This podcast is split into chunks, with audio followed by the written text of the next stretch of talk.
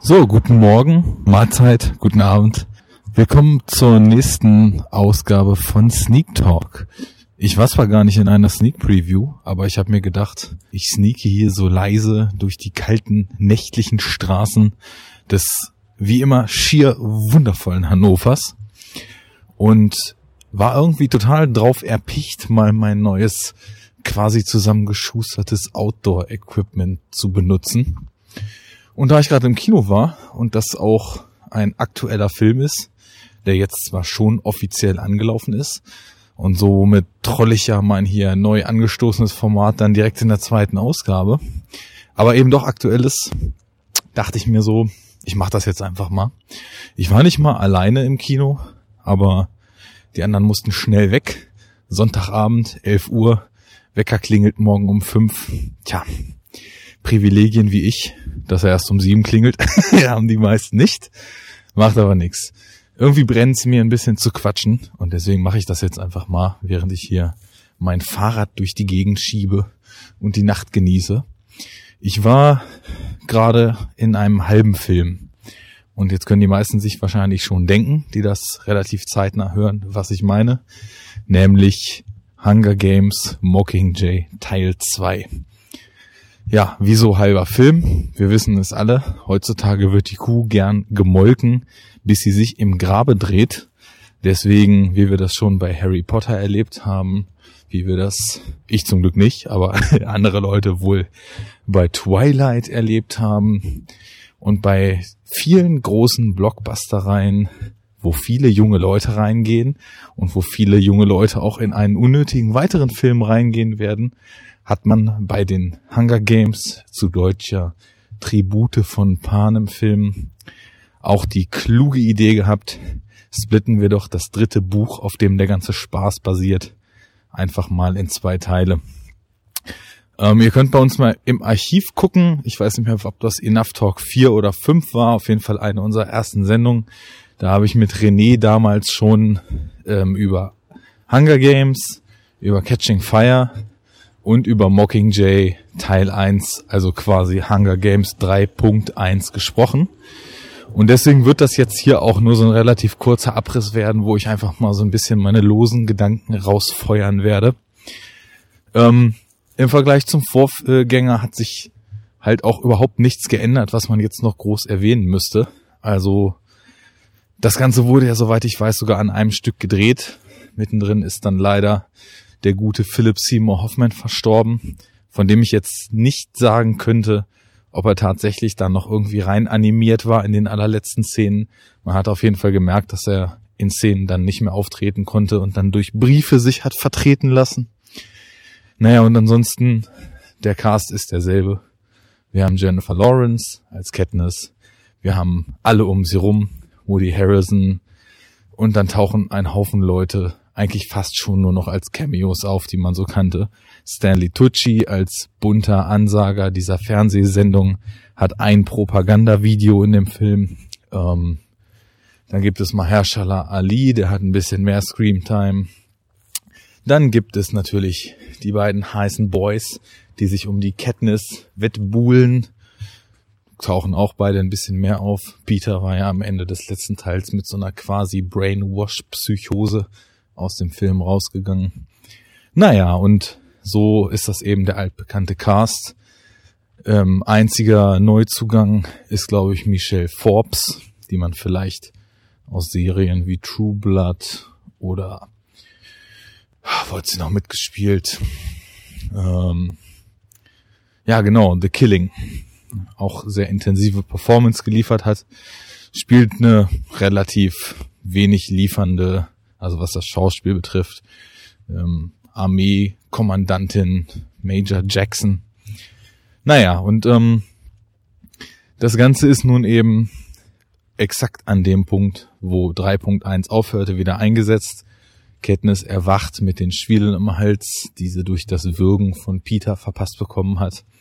Und dann läuft es eigentlich den ganzen Film nur noch darauf hinaus, dass irgendwie das Kapitol gestürzt werden muss. Und ich will jetzt gar nicht so richtig weit auf die Story eingehen. Ich habe das damals mit René schon ausgiebig erörtert, dass ja im Grunde genommen der dritte Film sich mehr oder weniger wie so ein konstantes Build-up angefühlt hat. Und jetzt sind wir nun eben quasi in der zweiten Hälfte dieses Films angekommen. Und große Teile von 3.2, also Mockingjay 2 jetzt, fühlen sich leider ja nicht mehr wie ein durchgehendes Build-up, sondern wie ein langer, sich ziehender und teilweise auch künstlich in die Länge aufgebauschter Mittelteil eines Films an. Also atmosphärisch ist das Ganze nicht verkehrt, das muss man schon sagen. Im dritten Teil entwickelte sich ja nach und nach ja mehr oder weniger fast so eine Kriegsfilm-Ästhetik. Die gibt es weiterhin. Und teilweise wird das Ganze auch noch ein bisschen intensiviert.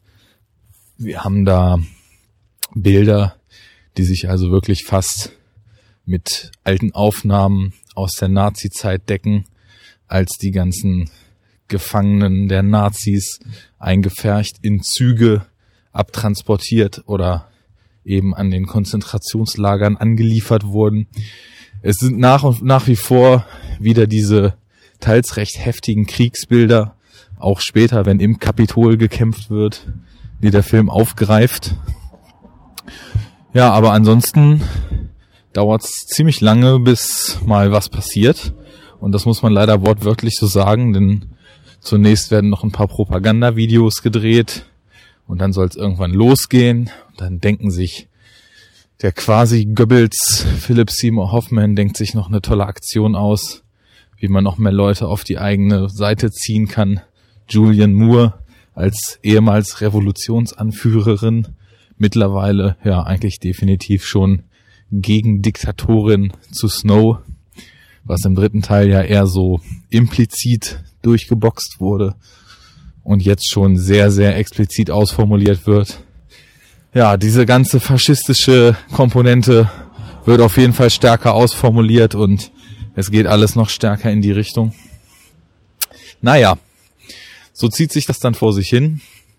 Irgendwann wird das Kapitol angegriffen Plötzlich ist das Kapitol mit Fallen gespickt und auf einmal haben wir dann quasi so eine im freien Raum stattfindende Hunger Games Variante, wo sich wieder Teams durch große, schwere und mit tödlichen Waffen gespickte Areale kämpfen müssen. Ist auch alles ganz nett. Nur, wenn man sich überlegt, dass dieser Film nun auch schon wieder über zwei Stunden geht und sich fragt, was eigentlich in der ganzen Zeit passiert, dann ist das ein bisschen dünn. Denn es dauert, wie gesagt, recht lang, bis dann tatsächlich einfach mal Schwung in die Bude kommt.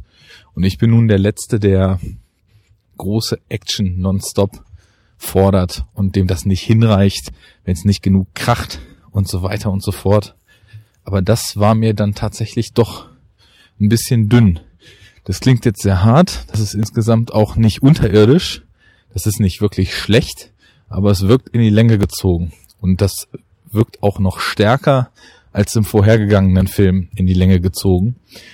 Denn auch wenn andere Podcast-Kollegen eigentlich fast zu Recht sagen, dass in dem dritten Teil eigentlich überhaupt nichts passierte, dann ist es doch so, naja, dass immerhin, immerhin über, ja, über Totalitarismus über Unterdrückung und über Instrumentalisierung eine ganze Menge erzählt wurde.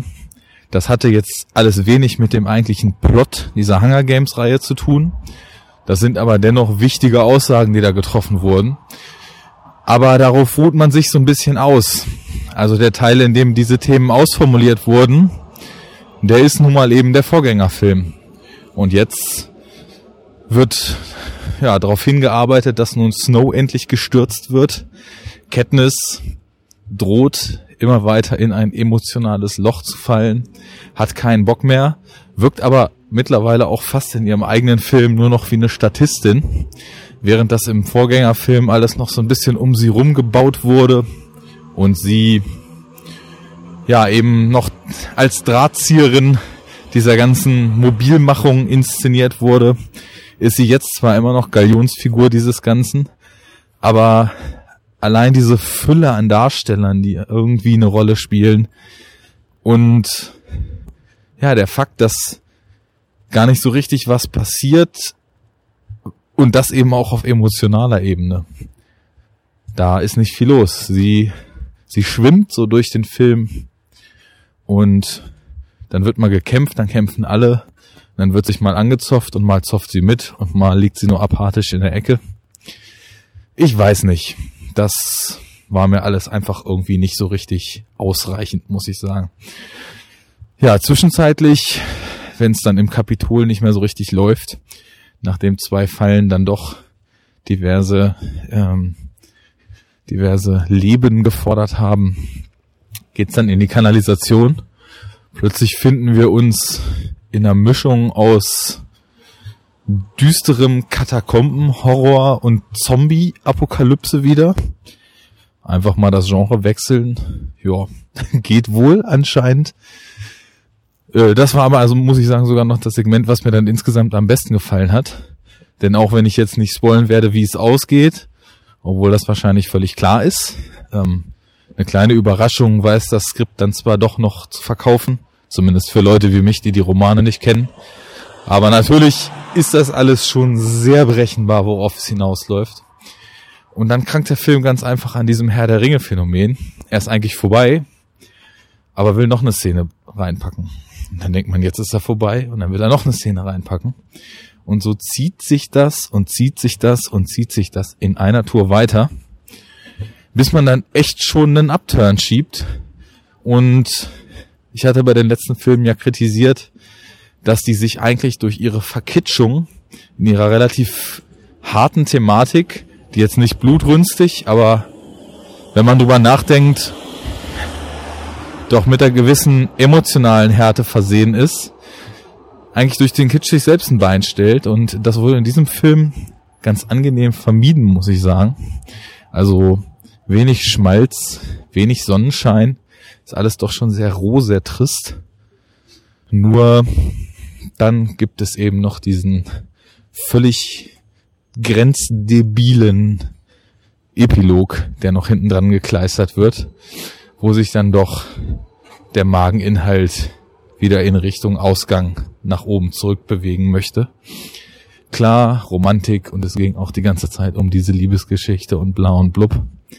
Aber mal ehrlich, ähm, nachdem man ja wirklich auch, in dem Fall muss man jetzt sagen, in den Szenen, wo es zur Sache geht, fast einen harten Kriegsfilm teilweise gesehen hat, in dem Bilder von Massenpaniken aufgegriffen werden, Menschen, die in Panik geraten, weil sie in der Menge stehen und um sie rum fliegen die Granaten, äh, Tote, auch Kinder, die von Bomben zerrissen werden, zwar offscreen, aber die Wirkung des Ganzen kriegen wir dann noch mit. Ja, und dann ist am Ende natürlich Friede, Freude, Eierkuchen. Und Katniss, die ja die ganze Zeit so unglaublich emotional zu kämpfen hatte und überhaupt nicht wusste, wo es mit ihr nun hingehen soll und sich selbst schon gehasst hat und vor allem auch nicht wusste, wen sie lieben soll, fällt dann ganz fix ihre Entscheidung und dann ist auch alles wieder in Ordnung. Und dann sind wir genau da, wo ich eigentlich früher das Ganze immer so ein bisschen verteidigt habe. Ähm, es würde mal gesagt, das wäre nur was für Kiddies und so weiter und das wäre alles nicht hart genug und hast du nicht gesehen. Und bis zum gewissen Punkt stimmt das ja auch. Aber ich fand trotzdem, dass die Vorgängerfilme mehr oder weniger für jeden funktioniert haben. Und am Ende haut halt wirklich der Hollywood und der, weiß ich nicht, ob es Jugendkitsch oder generell Hollywood-Kitsch ist, mit voller Kraft rein und gibt allen dann doch noch das, was sie haben wollten. Und ich meine, als jemand, der sich über die Welt so Gedanken macht und Tendenzen beobachtet und nicht umsonst aufgrund dieser Beobachtungen sagen würde, dass die Dystopie, und zwar die düstere, pessimistische, harte Dystopie, eins seiner Lieblingsfilmgenres ist, muss ich dann doch sagen, dass sich das Ganze mir das einfach viel zu einfach macht. Ähm, der Film hat ja zwar, oder die Reihe hat das ganz gut erkundet, dass im Vorfeld, ja, das war kurz Pause, das Auto war laut, dass im Vorfeld halt eben auch ausgelotet wurde, wie korrumpiert Macht eigentlich, wie schnell wird man eigentlich das, was man verurteilt oder bekämpft. Und auch hier gibt es zumindest Ansätze wieder drin, die ein bisschen in die Richtung Fragen stellen, ob die Wahl der Mittel im Kampf oder im Krieg überhaupt noch richtig aufrechterhalten kann und was gewisse Figuren tun, wenn sie erstmal durch Macht korrumpiert sind, um sich diese Macht möglichst langfristig zu sichern. Ja, aber das Ende, das hat mir nicht gefallen. Das hat mir in der Inszenierung her nicht gefallen, die im ganzen Film, naja, solide ist. Die Animationen sehen auf jeden Fall gut aus, das muss man sagen. Das Kapitol ist halt auch so, wie man sich eigentlich Endzeit-Szenarien von zerbombten, zerfallenen Städten vorstellt. Auf dem Level ganz gut umgesetzt. Auch ein schönes visuelles Design. Schön klassische Stile mit moderner, futuristischer Sci-Fi-Städtebau-Architektur verbunden. Das passt soweit. Die Kameraarbeit ist mal nervig. Viel Handkamera mit unsinnigem Gewackel, wenn es auch nur so Mikrogewackel ist. Und ja, insgesamt okay, sagen wir es mal. Es, es ist okay. Es bringt das Ganze ja an den Punkt, von dem man halt immer dachte, an dem es landen wird. Aber dieser einfache kleine Twist, den das Skript dann einbaut, der ist zu einfach und der ist auch nicht zufriedenstellend. Und natürlich, das sind Multimillionen Dollar Produktionen und nach, nach drei beziehungsweise vier Filmen sollen dann alle fröhlich rausgehen. Aber ich teile die Meinung nicht, dass das das Ziel ist, was wir erreichen werden in solchen Zuständen. Jetzt wird es ein bisschen überschwänglich, dass ich jetzt hier schon die eigentliche Realität weiterdenke. Deswegen werde ich das Ganze jetzt mal beenden. Ich hoffe, das ist hörbar, weil ich weiß weder, wie sich der Wind am Mikrofon verhält, noch wie die Autos klingen, noch ob nicht jeder Schritt, den ich hier gerade beim Sprechen gehe, eine dermaßen Vibration ins Mikro haut, dass das Ganze sowieso nicht hörbar ist.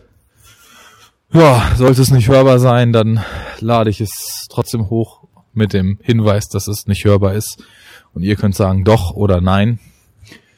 Auf jeden Fall würde mich dann nochmal interessieren, ob so ein kleines Experiment mit Autogeräuschen im Hintergrund und so weiter denn irgendwie auch seine Daseinsberechtigung in unserem Podcast-Feed hat. Bis dahin, macht's gut. Guckt Filme, die es sich nicht so einfach machen wie Mockingjay Teil 2. Straßenbahn ist wieder laut. Äh, klickt mal auf enoughtalk.de, klickt mal auf Flatter, können wir unseren Server bezahlen, das ist gut. Und kauft reichlich Filme über unsere Amazon Affiliate Links. Dann sind wir nicht so arme Schlucker, wie wir es eh schon sind. Oder ich, wie ich hier alleine podcasten muss. Ha! Na, ich bin etwas sentimental. Ich war so gerührt, als Kenntnis dann mit, na okay, kein, kein Spoiler-Alert. Auch wenn sich jeder denken kann, wo es drauf hinausläuft. Macht's einfach gut. Folgt uns auf Twitter, Facebook. Ihr findet uns da, wenn ihr in der Lage seid, eine Suchmaschine zu bedienen. Bis dahin. Ciao.